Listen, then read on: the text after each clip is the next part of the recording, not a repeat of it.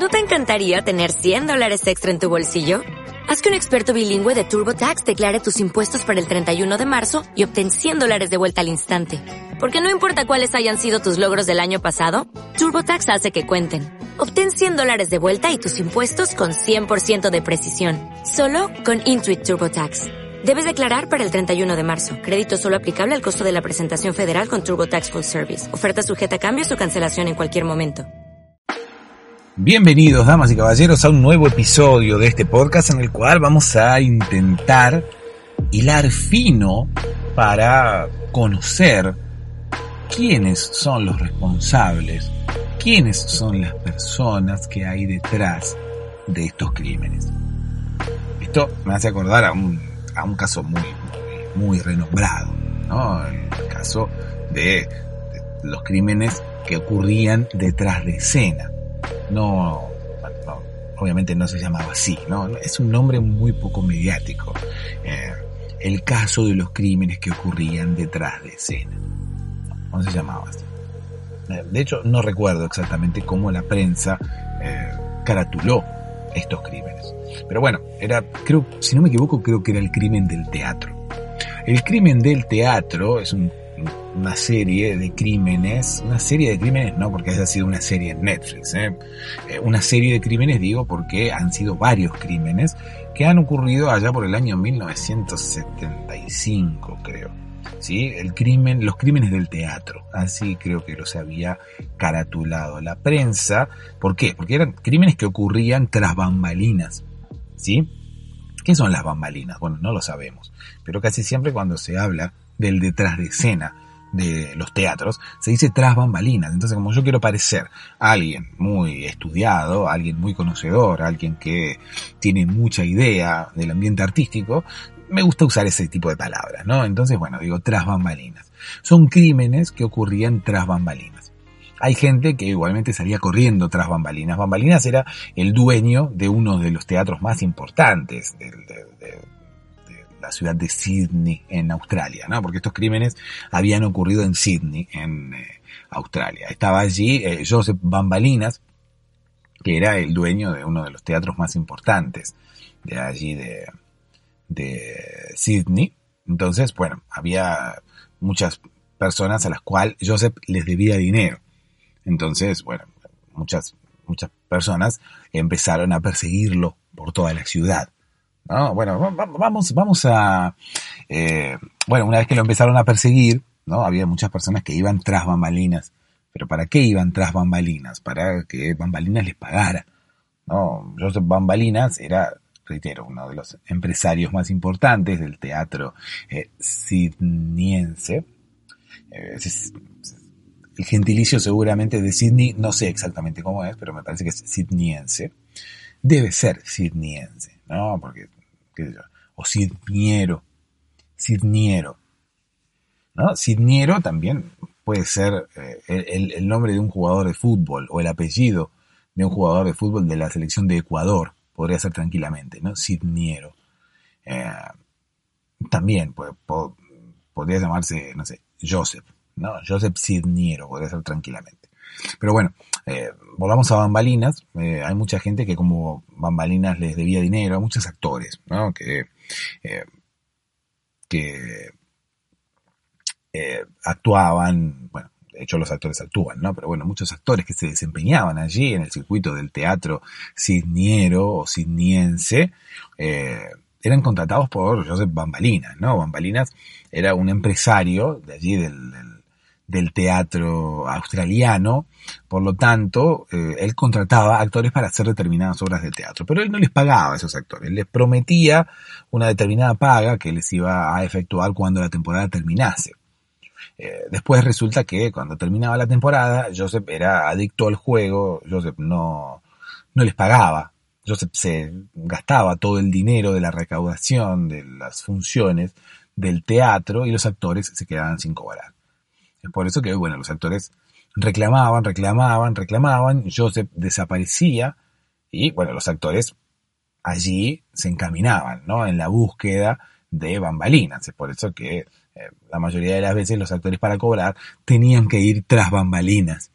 Eh, y, bueno, al final lo encontraban, eh, muchas veces le han propinado una paliza a bambalinas, se cobraban lo que se tenían que cobrar y después reinaba la paz entre los dos bandos, ¿no? Tanto entre el bando de los actores como el bando de bambalinas, que no tenía ningún bando, simplemente era él solo.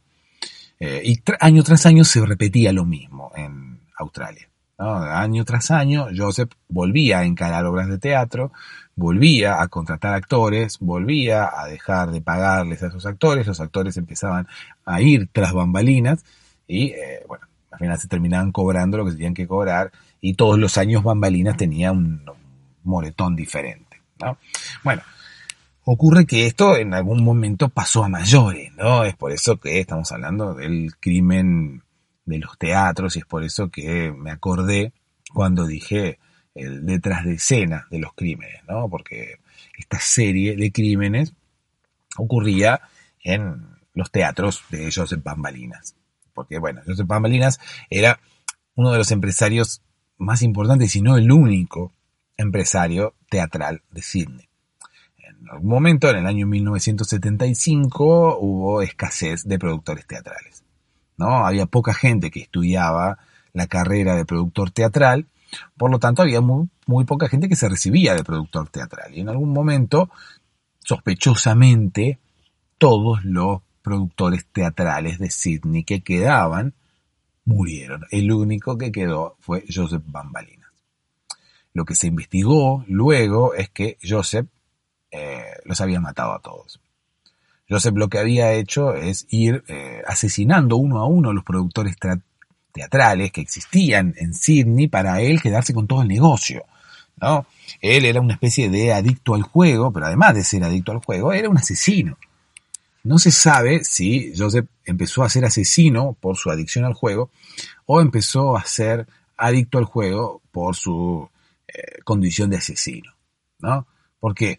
porque es obvio que una cosa se decanta en la otra. Podemos pensar que Joseph empezó a asesinar a sus, eh, a sus pares, ¿no? a sus colegas, para quedarse con todo el mercado.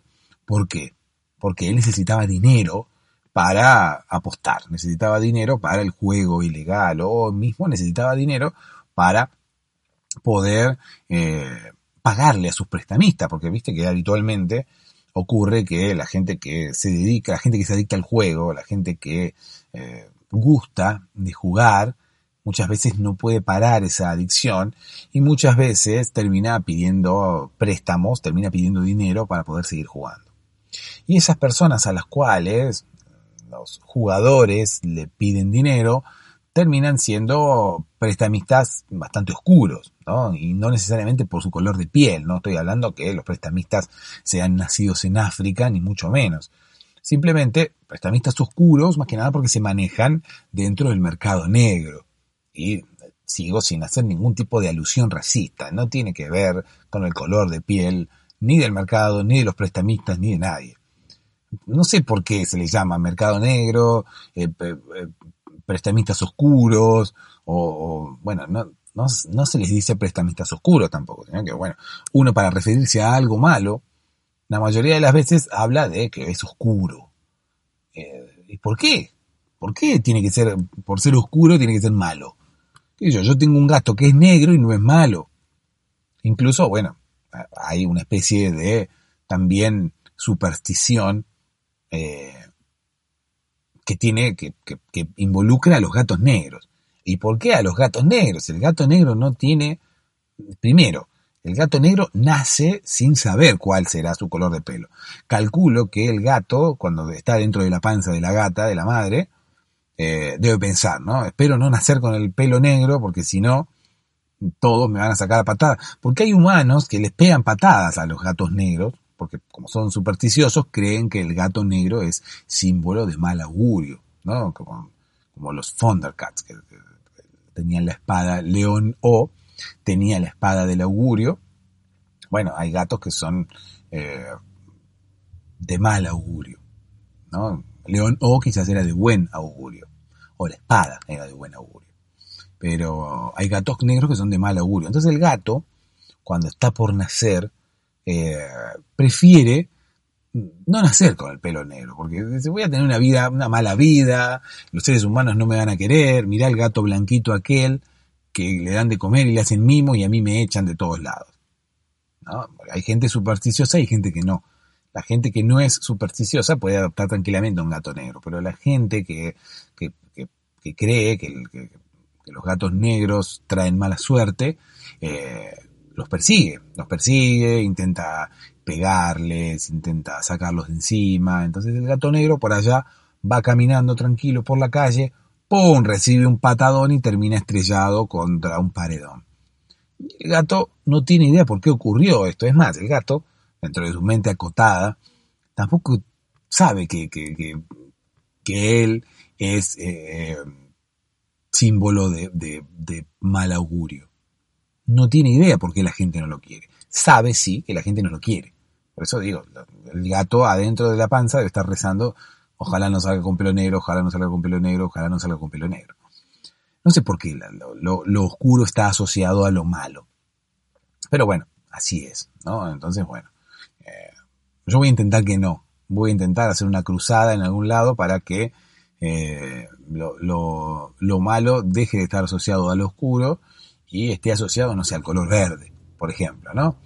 Eh, bueno, no, al color verde no, porque si no los ecologistas, Greenpeace y toda esa gente va a terminar, no, no va a querer saber nada conmigo eh, de hecho, se, se, va a enojar conmigo, ¿no? Porque yo intenté, o por lo menos porque yo logré, quizás en algún momento lo logre, eh, sacar el color negro, desasociar el color negro de las cosas malas, e implementar el color verde, ¿no? Para las cosas malas. De hecho, el color verde está más asociado a las cosas malas que el color eh, negro. Si uno se pone a ver, por ejemplo, el pan cuando se pudre, se pone verde, los hongos son verdes. Un queso que uno tiene dentro de la heladera y no lo come por cinco años, se pone verde. Entonces, lo verde es más, está más asociado a lo malo que lo negro. Bueno, eh, volvamos al tema, volvamos a, a Joseph Bambalinas, era un asesino que vivía en Sydney en el año 1975. Él empezó a ser asesino después de ser eh, quiero recapitular, ¿no? Por eso te estoy reiterando para ponerte en, contexto nuevamente.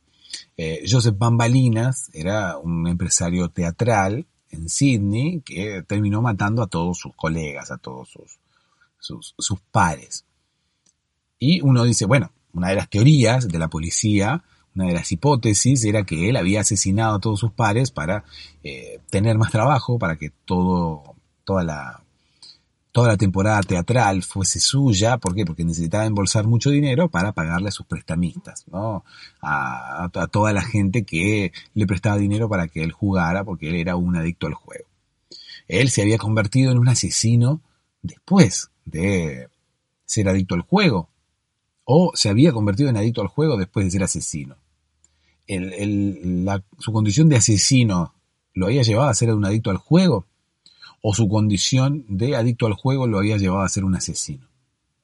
Los investigadores creen que la opción era la primera, ¿no? que su condición de adicto al juego lo había llevado a ser un asesino por este tema de los prestamistas. Además, no eran muy iluminados, calculo, los, eh, los eh, investigadores, porque claro, como el, el, hecho de ser un asesino va a llevar a una persona a ser un adicto al juego, que tiene que ver, ¿no? ¿Por qué una persona se volvería adicta al juego después de ser un asesino. Eh, no sé, alguno que por allá le guste jugar a los dardos, entonces practique con personas, ¿no? Que empiece a tirarle dardos así a personas que, estén eh, paradas, ¿no? Imagínate, ata a una persona contra la pared y le empieza a tirar dardos. Entonces, bueno, si le dan la nariz es el premio mayor, no es el centro. Si le dan un ojo es como, bueno, son menos puntos. La nariz son 100 puntos, los ojos son como 50 puntos, la frente son como 20. Entonces, claro, una, persona, bueno, pero en ese caso está, también al revés. Es una persona que se adicta al juego y la adicción al juego lo lleva a ser un asesino. Eh, es una persona que tanto necesita disparar dardos que cuando se queda sin lugar donde atinarle a esos dardos, termina haciéndolo con personas, ¿no? Una persona ahí tiene la cara ahí, ping, no tengo un, tablero de esos redondos, no tengo un target, no tengo un objetivo, empiezo a tirarle a una persona. siempre es al revés. Siempre, la mayoría de las veces, eh, eh, eh, el hecho de ser adicto al juego termina convirtiéndote en un asesino. Así que, por favor, no juegues. Habría que cerrar todos los casinos. Si, cerráramos los casinos, si cerráramos todas aquellas salas de juego existentes en el mundo, no habría asesinos. Es algo obvio.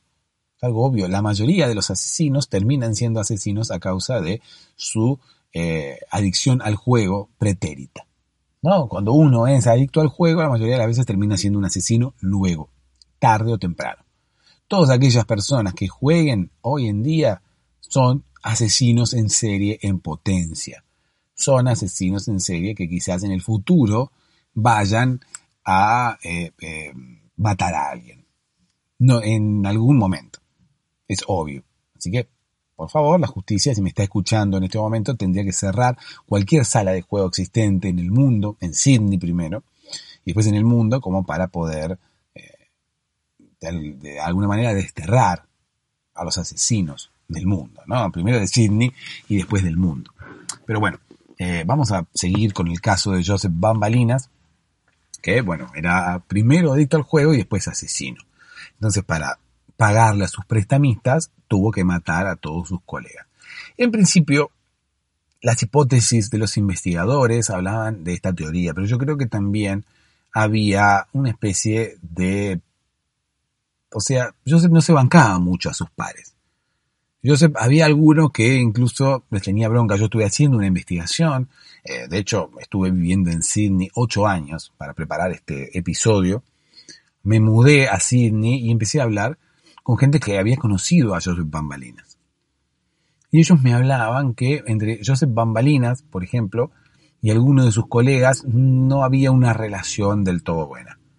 Joseph Bambalinas no se bancaba mucho a sus colegas. Entonces, bueno, también puede ser que eh, los haya matado porque no se los bancaba mucho. De hecho, es una buena razón. O sea, ¿cuántas veces has pensado en matar a tu vecino? Porque no te gusta mucho su cara, porque no te gusta mucho tener que saludarlo todas las mañanas. Uno todo el tiempo piensa en matar al vecino. Eh, incluso hay vecinos con los que hay bronca, ¿no? Porque, claro, uno deja la bolsa de basura en la vereda del vecino y le sucia la vereda al vecino, porque el vecino barre y te barre la mugre para tu vereda. Entonces, con el vecino es con la primera persona con la que hay pica eh, siempre, siempre. De hecho, de niños, yo me acuerdo de haber tenido pica con mi vecino. Eh, porque cada vez que la pelota se me iba para la casa del vecino, el vecino me la devolvía pinchada. Entonces, claro, a mí no me gustaba nada y pensé en matar a mi vecino muchas veces. Entonces, convengamos que la primera razón por la que Bambalinas pudo haber matado a sus, a sus pares, a sus colegas, a los otros productores teatrales de Sydney, eh, pudo haber sido porque los vecinos le, le pinchaban la pelota.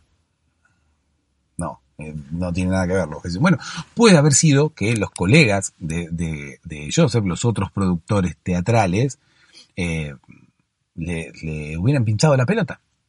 ¿No? Puede ser tranquilamente que, Joseph Bambalinas, harto de que los otros productores teatrales le hayan pinchado la pelota, eh, él haya decidido tomar venganza y en un ataque de ira, en una emoción violenta, haya matado a sus, a sus, a sus colegas, ¿no? Bueno, estuve hablando con Bárbara N, que es una de las, eh, de las personas que entrevisté en mi, en, mi, en mi corta estadía en Sydney, y ella me dijo, sí, que, que, eh, Joseph Bambalinas solía eh, jugar, a, jugar a la pelota en los teatros, ¿no? Y que muchas veces la pelota se le iba al teatro de al lado. En Sydney lo que ocurre es que los teatros están como muy pegados entre sí. Eh, no hay mucho espacio para, que, para poner teatros. Eh, de hecho, es una ciudad que ya está toda edificada y no hay más espacio. Es más, no hay más espacio porque si, si, vos seguís edificando para los costados, te metes al mar. Viste que Australia como que no... Australia no tiene terreno para invadir. No es como, como como Alemania, como Inglaterra, como no, eh, si se va para el costado no puede invadir a ningún otro país, se va al agua. Entonces es como que primero no tiene país para robarle a los vecinos. Y por otro lado tampoco tiene mucho lugar para edificar, porque enseguida llega el agua. Por lo tanto, bueno, no hay mucho lugar para hacer nada. Entonces los teatros en Sydney están todos uno al lado del otro. Eh, ba, ba, ba, Barbara N me contaba ba, ba, ba, me contaba que eh, eh, Joseph Bambalinas gustaba mucho de jugar a, la, pelota. Gustaba mucho de jugar al fútbol allí en su teatro, entonces que muchas veces la pelota se le había ido para, la, para el teatro de al lado. ¿no? Independientemente de qué teatro de al lado, porque el teatro de Joseph Bambalinas estaba justo en el, en el medio de todos los teatros, ¿no? Había cinco teatros y el teatro de Joseph era el del medio. Entonces Joseph se ponía a jugar, eh, tenía una especie de, patio trasero con un paredón, se ponía a jugar eh, contra ese paredón, Y muchas veces no controlaba la altura de, su, de, sus envíos y la pelota terminaba pasando el paredón y terminaba cayendo en el teatro de al lado. A lo que Joseph iba hasta el teatro de al lado a pedir la pelota. Y en ese momento obviamente le venían sus recuerdos de la infancia, de ir a la casa de su vecino a pedir la pelota y que se la devolvieran pinchada. Muchas, muchas veces no se la devolvían a él personalmente, sino que se la devolvían a través del mismo paredón y se la devolvían pinchada. Bueno, lo mismo ocurría aquí en, el, en los teatros, ¿no? En los teatros de Sydney. Él iba, salía de su teatro y se metía al teatro de al lado. Tocaba timbre como para que alguien lo atendiese y le devolviera su pelota. Estuve hablando cuando estuve en Sydney con uno de los encargados de, uno de los teatros cuyo nombre era Sylvester Stallone. Eh, estuve hablando con, uno de ellos. Eh, tengo una grabación, no la tengo a mano como para hacértela escuchar, pero eh, él me decía que solían caer muchas pelotas en el patio del teatro de hecho, muchas de esas pelotas, él mismo había sido el encargado de clavarles un cuchillo, pero no porque él tuviera ganas, sino porque había sido una orden del dueño. El dueño le ordenaba que cualquier pelota que cayera en el patio debía ser tajeada. Cada pelota que cayera en el patio debía tener un cuchillo dentro. Incluso una vez una persona cayó en el patio y lo que hizo Sylvester Stallone, el, el, el, encargado del, del teatro, fue obedecer a su amo, obedecer a su patrón, obedecer a su jefe. El jefe le dijo, cualquier cosa que caiga aquí en el patio hay que clavarle un cuchillo. Y así fue como una vez cayó una señora, Una señora que estaba eh, practicando en el teatro de al lado una vez un espectáculo de danzas, ¿no? Como los teatros son muy chicos, reitero, en, Sydney no hay mucho espacio para, para edificar, las bailarinas se habían puesto a eh, danzar y a practicar sus pasos en el paredón, ¿sí? En el borde del paredón. Entonces una vez, una de ellas cayó hacia, hacia el otro lado, ¿no? Cayó hacia, hacia, hacia el otro teatro, hacia el patio del otro teatro. Sus amigas se preocuparon por su salud, ¿no? Obviamente, no porque conocieran la, que, estaba Silvestre Stallone del otro lado. Eh, Silvestre Stallone no, no, no, no, tiene nada que ver con Rambo ni con Rocky. Eh. Eh, en este caso, el encargado del teatro se llamaba Silvestre Stallone, pero por una, por una casualidad de la vida. ¿sí? de hecho, no se llamaba Sylvester Stallone como el actor, sino que se llamaba Sylvester S. Talón. ¿Sí? O sea, era Sylvester S. Talón. Es era la, la, S, era la inicial. Entonces, si vos lees el nombre, era Sylvester S. Talón. Encima no era talone, sino que era talón. Entonces era Sylvester S. Talón. Puedo decirle Silvestre Talón también, como para que no se confunda con el actor, ¿no? Porque nada tiene que ver con, el actor. Bueno, entonces eh, la bailarina se había puesto a, practicar los pasos allí en la punta eh, y cayó. Y sus amigas, cuando la vieron caer, se preocuparon por su salud porque dijo, mira, esta se cayó, se rompió una pierna, ahora no va a poder bailar. Y bueno, eh, hacían bien en preocuparse porque, Sylvester me contaba en la entrevista que le hice en Sydney que a causa de la, las órdenes de su jefe, que cualquier cosa que cayera en el patio había que clavarlo un cuchillo, él fue y a donde vio la bailarina le clavó un cuchillo, directamente. Clavó un cuchillo a la altura del estómago, por lo tanto, bueno, obviamente la bailarina, además de romperse una pierna, empezó a sangrar y bueno, nos quedamos con una bailarina menos, no hubo que improvisar el espectáculo de esa noche. Pero bueno, más allá de todo esto, lo que ocurría es que Joseph Bambalinas podía estar motivado, o sea, el móvil del crimen podría haber sido tranquilamente eh, la tajeada de pelotas, por decirlo de alguna manera. Podría haber tenido un trauma Joseph Bambalinas y podría haber eh, recordado su infancia. Podría haber pensado en cómo él eh, sufría porque sus vecinos le cortaban las pelotas y en un ataque de ira, recordando ese momento, haber asesinado a sus, a sus, a sus colegas, a sus vecinos, a sus vecinos, a sus vecinos teatrales, ¿no? Sin necesidad de estar motivado por su adicción al juego, por los prestamistas oscuros y por la mara en coche. Convengamos que los investigadores manejan esas dos hipótesis hoy en día. En el departamento de Luisiana, allí en Sydney, eh, eh, uno, uno de, los, de los investigadores, hablaba conmigo off the record, me pidió que no, que no dijera su nombre, eh, pero era uno de los, uno de los investigadores a cargo de la causa de ellos de Bambalinas y eh, me dijo, bueno, que los investigadores estaban realmente perdidos, que no tenían demasiadas pistas, que, no sabían bien qué era lo que había pasado y que estaban como medio inventando las causas. Como que como no tenían idea más o menos por qué Joseph había matado a sus, a sus, a sus colegas, medio como que inventaron cosas inventaron el tema de las pelotas, inventaron el tema de, la bailarina, porque de hecho nunca se encontró el cuerpo de la bailarina.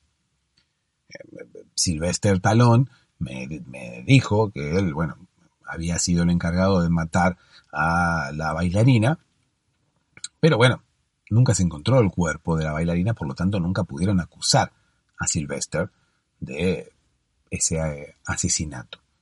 De hecho, tampoco podían acusar a Joseph Bambalinas de, los crímenes, de los crímenes de sus, eh, de sus colegas, de sus vecinos. ¿Por qué? Porque no tenían argumentos, no tenían pruebas para acusar a Joseph.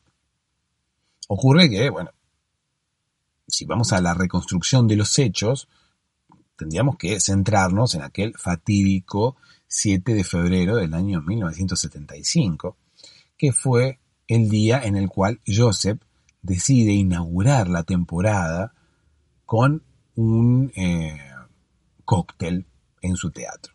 ¿no? Y para eso invita solamente a los dueños de los teatros circundantes.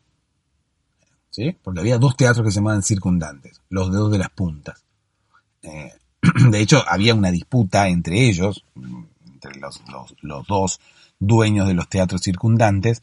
¿Por qué? Porque les habían puesto el mismo nombre. Entonces, claro, ya había una pica entre ellos dos. Joseph no tenía nada que ver ahí. Eran los dueños de los teatros circundantes, que viste que te digo que había cinco teatros uno al lado del otro.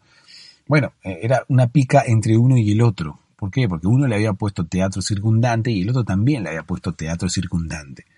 Entonces, claro, se enojaron uno con el otro y uno le dice, vos por qué le pusiste el mismo nombre que yo? Yo se lo puse primero y no que fui yo, no que yo se lo puse primero, que vos me copiaste. Entonces había una pica entre ellos. ¿sí? Eh, una de las hipótesis que barajamos desde este podcast es que los dueños de los teatros circundantes se mataron entre ellos. que hubo una riña entre ellos y se terminaron matando el uno al otro y que ahí Joseph Bambalinas no tiene nada que ver. Ahora el tema es cómo murieron los otros dos, ¿no? Porque había cinco teatros, los dos de los teatros circundantes se mataron entre ellos y los otros dos cómo murieron. Bueno, hablando con Joseph Bambalinas porque fui a visitarlo a la cárcel, Joseph hoy está, está preso, tiene prisión preventiva, hace 45 años que está preso esperando aún su juicio. Es bastante lenta la justicia australiana. No, no, no es una cosa. Ellos tienen otras preocupaciones más que la justicia. Eh, están ocupados en, en, otras cosas. Tienen eh, cosas medioambientales. Eh, no sé, hay islas que se les están alejando. porque parece que están como flotando esas islas, entonces cada vez están más lejos de la isla grande. Entonces, claro, están más preocupados porque no se les vayan esas islas que por los presos. Ahí está Joseph Bambalinas, entonces, eh, en, la cárcel de máxima seguridad de Sydney, y yo fui a visitarlo. Fui a visitarlo, estuve hablando con él, me dijo que él se declara inocente de todos los, de todos los crímenes, eh, de todas las, las, imputaciones que pesan sobre él, de, de, todos los crímenes de los cuales se le acusa, que no son todos los crímenes en realidad, sino que se habla de crímenes de, de cuatro productores teatrales. Eh, pero bueno, yo le dije, escúchame, Joseph, yo, yo creo en tu, en tu inocencia y creo que los dueños de los teatros circundantes se mataron entre ellos. A lo que, bueno, Joseph obviamente abrió los ojos, me miró una cara media extraña y en ese momento la visita terminó. En ese momento el guardia de seguridad de la cárcel vino a buscarme eh, para decirme que la visita había terminado. Y yo empecé a forcejear con el guardia porque quería quedándome, eh, quería quedarme hablando con Joseph. Entonces, eh, eh, empecé a forcejear con el guardia, mientras el guardia me llevaba, me agarró de los hombros y me tiraba para atrás y yo mirándolo a Joseph a los ojos le decía, ¿qué Joseph? Decime, decime lo que, lo que, lo que, lo que me querés decir. Y Joseph, con los ojos así grandotes, como dos huevos duros, me miraba y no decía nada. Y me miraba con cara como, como, de, como de asombrado, como de asustado. Y yo le decía, pero decime, yo mientras el guardia me decía, no, se terminó el tiempo de visita, se terminó el tiempo de visita y me llevaba. Y yo forcejeando y le decía, pero Joseph, háblame, háblame, déjame que tengo que hablar con Joseph, le decía yo al policía, ¿no? Pero si lo decía en español, el policía no, no hablaba en español. Y Joseph sí. Entonces Joseph me estaba entendiendo lo que yo le decía. Joseph le decía, contame, entonces, mientras forcejeaba con el, con el policía. Al final, Joseph no me dijo nada. El policía me sacó de la cárcel y tuve que quedarme solamente con, las pocas declaraciones que Joseph me dio. Eh, algunas no puedo reproducir aquí en este podcast porque, claro, son cosas muy íntimas que me dijo. No digas nada porque los abogados no lo saben. No digas nada porque nadie lo sabe. Entonces, bueno, eh, por favor, no, no, guarda nuestro secreto, este será nuestro secreto, me dijo, y con un cuchillo se cortó la mano, me cortó la mano a mí, hicimos un pacto de sangre con Joseph. Entonces, bueno, por el juramento hipocrático no puedo decir nada de lo que Joseph me ha dicho. Incluso me quedé con las ganas de que me dijera algo más. Cuando yo le dije, mira, mi teoría es que los dos de la de los teatros de las puntas se mataron entre ellos, Joseph abrió los ojos así grandes y bueno, fue justo cuando el policía me sacó. La imagen de Joseph con los, los, ojos así grandes, como que se le salían de los, de, los agujeros de los ojos, de las cavidades oculares, y que eran como dos huevos así hervidos, eh, no me la puedo sacar de la mente. No me la puedo sacar de la mente, es una imagen con la que voy a soñar eh, para siempre. Todos los días sueño con los dos huevos de Joseph. Eh, con los dos ojos de Joseph. Con los dos ojos de Joseph están formados en huevos. Porque para mí tenían forma de huevos. Tenían forma de huevos. Incluso la, la, pupila de, Joseph era, en ese momento, no era negra, sino que era amarilla. Entonces, más forma de huevo tenían. Porque claro, la, parte blanca era como la clara y la, la, pupila amarilla era como la yema del huevo. Bueno, desde ese momento que no puedo comer huevos como que me da asco el huevo, eh, vomito cuando como huevo, eh, me cae mal, no, no, no puedo comer huevo porque tengo la imagen de Joseph en la, en la mente. Tengo todavía los investigadores que no pueden generar una hipótesis como la gente, que acusan a Joseph de haber matado a sus colegas, a haber matado a sus vecinos, haberlos invitado ese día de febrero al cóctel y eh, eh, haberlos asesinado allí como para poder ocuparse, como para poder él quedarse con todo el negocio de, del teatro siniense y así poder hacer frente a los prestamistas oscuros, ¿no? que estaban financiando sus deudas de juego. Todo esto son eh, teorías de los investigadores, en realidad es una sola teoría que dice que eso ocurrió de esa forma, pero no tienen ninguna prueba al respecto. Es por eso que Joseph sigue, hace 45 años, preso preventivamente, esperando su juicio y esperando que alguien le diga acusado de qué está, porque incluso lo metieron preso, pero no le dijeron acusado de qué está. Ahí está Joseph esperando. ¿Sabes por qué no le dijeron nada? Porque claro, porque los investigadores no tienen idea, porque los investigadores no saben qué fue lo que pasó. Por lo tanto, bueno, obviamente cuando alguien le pregunta por Joseph miran para otro lado. No saben nada, así como este, este investigador que nos, nos confesó en una nota que yo le hice, me pidió que por favor no dijera su nombre, que los investigadores que estaban trabajando en el caso no tenían idea de lo que podría llegar al pasado, de lo que pudiera llegar al pasado, de, cómo había sido el caso de, de, Joseph Bambalinas, de qué había ocurrido con los otros productores teatrales, eh, de quién los había matado, como no tenían idea de quién los había matado, habían metido a Joseph Bambalinas preso como para acallar la opinión pública, ¿no? como para que la gente no dijera absolutamente nada. Lo metieron preso a Joseph Bambalinas y claro, todo el, el, público se quedó contento, ¿no? Toda la gente de Sydney se quedó contenta porque dijeron, mira, resolvieron el caso, metieron preso a este.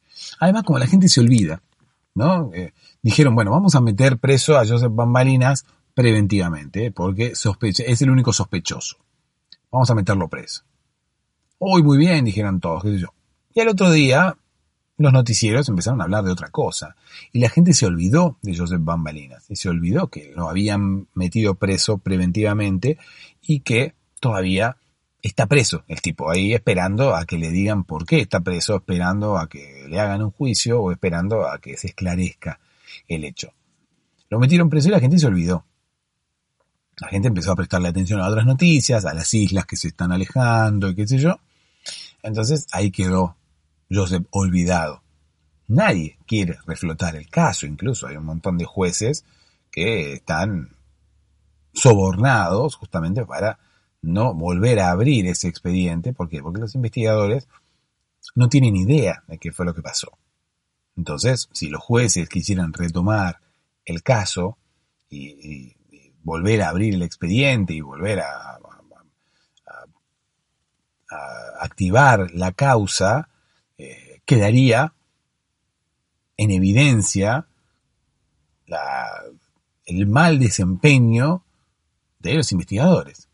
Quedaría en evidencia la ineficiencia de los investigadores que no pudieron elaborar ninguna hipótesis o por lo menos no pudieron averiguar de ninguna manera quién había matado a los productores teatrales ese día de febrero del año 1975.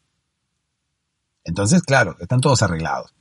Los investigadores que no saben nada terminaron coimeando a los jueces, terminaron eh, sobornando a los jueces, como para que los jueces no dijeran nada, como para que la causa estuviera eh, paralizada.